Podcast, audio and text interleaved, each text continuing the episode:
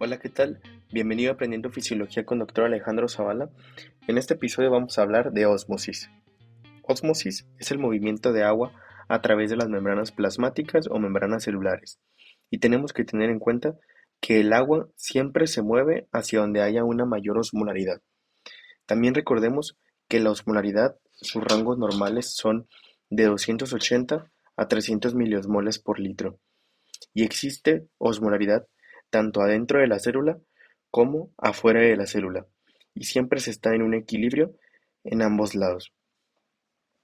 Vamos a ver unos experimentos y cómo se manifiesta la osmosis.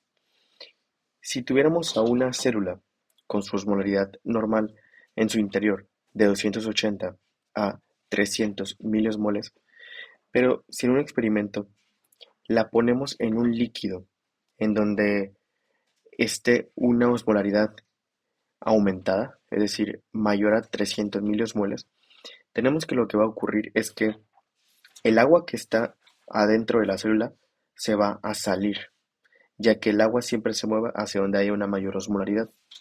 Así que tenemos que va a disminuir el tamaño de la célula, ya que el tamaño normalmente está dado por el contenido de agua que tiene en su interior. Veamos el siguiente experimento. Si a una célula que tiene su osmolaridad normal en su interior de 280 a 300 miliosmoles por litro, la ponemos en un recipiente con un líquido que sea hipoosmolar, es decir, con una osmolaridad menor de 280 miliosmoles, lo que va a ocurrir es que el agua se le va a introducir a la célula, porque el agua siempre va a moverse a donde haya una mayor osmolaridad. Entonces tenemos que el volumen celular o el tamaño celular va a aumentar porque le está ingresando mayor contenido de agua. Y por último, si a una célula con su osmolaridad normal de 280 a 300 miliosmoles en su interior lo ponemos en un recipiente con un líquido que también es isoosmolar, es decir, de 280 a 300 miliosmoles, aquí no ocurriría ósmosis, no habría un movimiento de agua ya que no hay diferencia en la osmolaridad a ambos lados de la membrana, así que el tamaño o volumen de la célula se va a quedar normal. Vamos a pasar ahora a presión osmótica. Esta es la fuerza generada para arrastrar agua hacia un sitio y esto es creado por los osmoles o partículas que están en un compartimento. Tenemos que la presión osmótica depende de dos cosas. Pero veamos a la presión osmótica como una fuerza para arrastrar agua. Así que, la presión osmótica depende de dos cosas. Número uno, depende de la osmolaridad que hay en el compartimento. Y número dos, depende de la permeabilidad de la membrana a los, a los solutos u osmoles. En el primer caso, donde decimos que la presión osmótica depende de la osmolaridad que hay en el compartimento, nos referimos a lo siguiente.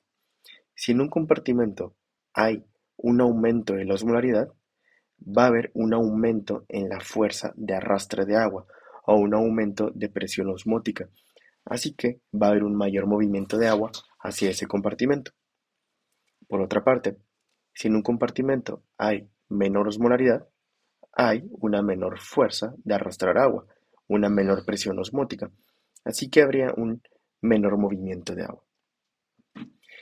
Pasando ahora a que la presión osmótica también depende de la permeabilidad que tiene la membrana hacia los solutos, nos encontramos con lo siguiente. Si el soluto no puede atravesar a una membrana celular, este soluto se va a quedar acumulado, por así decirlo, en un compartimento. Así que esto está aumentando la osmolaridad en ese compartimento y va a generar mucha presión osmótica. Va a haber un intenso movimiento de agua. Por otra parte, si el soluto sí atraviesa a la membrana celular, lo va a pasar, lo va a atravesar y se va a ir al otro compartimento. Entonces, aquí no se está como que acumulando la osmolaridad, aquí no hay como que un acúmulo de osmolaridad, entonces, aquí no se genera una presión osmótica, no hay una fuerza para arrastrar agua. Pasando ahora y de la mano con esto, tenemos a un parámetro llamado coeficiente de reflexión. Este se refiere a la capacidad que tiene una molécula para atravesar a una membrana celular y va de 0 para las sustancias que sí atraviesan a las membranas celulares libremente y va de 1 para las sustancias que no pueden atravesar a las membranas libremente. Las sustancias que no atraviesan a la membrana celular, como comentamos, se quedan acumuladas en un compartimento y ellas están generando una fuerza de arrastre o una presión osmótica y va a dar como resultado ósmosis, es decir, el movimiento de agua. A estas sustancias que no atraviesan a la membrana celular, precisamente las llamamos osmoles efectivos porque son efectivos para arrastrar agua. Ejemplo de estos en el organismo, muy importante, son las proteínas que tenemos en nuestro sistema circulatorio. Las proteínas son considerados osmoles efectivos. Las proteínas son muy buenas para arrastrar agua hacia donde ellas están. La razón de esto es que las proteínas tienen un tamaño muy grande. Así que las proteínas que están en el interior de nuestro sistema circulatorio no se pueden salir. Las proteínas están atrapadas en el interior del sistema circulatorio. Así que esto las hace osmoles efectivos. Esto las hace capaz de que ellas arrastren agua hacia el interior del sistema circulatorio y de esta manera se mantenga el líquido en el interior del sistema circulatorio. Y por último, tenemos que la presión osmótica se puede medir y tenemos una regla o un parámetro ya establecido que es el siguiente. Un osmol de cualquier sustancia, un osmol produce 19.300 milímetros de mercurio de presión osmótica. Así que teniendo esta mm, premisa o esto establecido, Podemos calcular la presión osmótica en ciertas situaciones. Por ejemplo, calcula la presión osmótica en una persona que tiene osmolaridad plasmática de 290 miliosmoles. Bueno, primero, estos miliosmoles tenemos que convertirlos a osmoles y para hacerlo lo dividimos entre mil. Entonces sería 290 miliosmoles Dividirlos entre mil nos da 0.290 osmoles.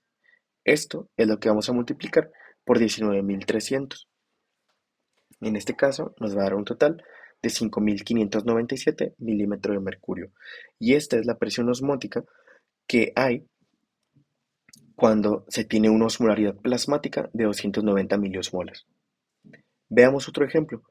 Calcula la presión osmótica en una persona que tiene osmolaridad plasmática de 310 miliosmoles. Bien, primero estos 310 miliosmoles lo tenemos que convertir a osmoles y para hacerlo lo dividimos entre 1000. Entonces 310 entre 1000 sale a 0.310 osmoles. Esto ya lo multiplicamos por el 19.300. Nos va a dar un resultado de 5.983 milímetro de mercurio. Y esta es la presión osmótica que está presente cuando una persona tiene osmolaridad plasmática de 310 miliosmoles por litro. Y bien, es todo por este episodio. Nos vemos en el próximo.